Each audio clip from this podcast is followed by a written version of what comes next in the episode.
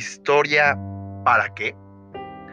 La primera respuesta en acudir a la mente sería, la historia obedece a un interés general en el conocimiento. Al historiador le interesa, como a cualquier científico, conocer un sector de la realidad. La historia tendría como objetivo el esclarecimiento racional de ese sector.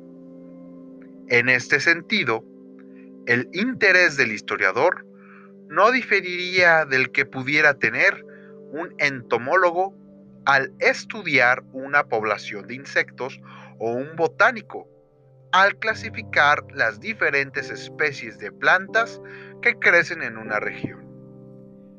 Igual que al entomólogo o al botánico, al historiador le basta esa afición por el conocimiento para justificar su empeño.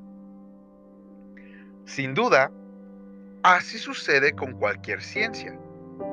Se justifica en el interés general por conocer, el cual cumple una necesidad de la especie. Porque la especie humana requiere del conocimiento para lograr aquello que en otras obtiene el instinto una orientación permanente y segura de sus acciones en el mundo. La historia ofrece a cada individuo la posibilidad de trascender su vida personal en la vida de un grupo.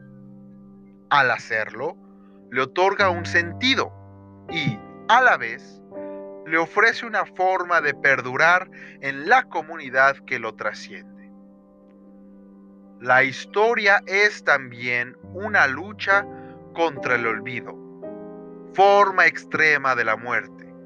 ¿Y cuál sería el grupo más amplio, el último hacia el cual podía trascender nuestra individualidad? La respuesta ha variado.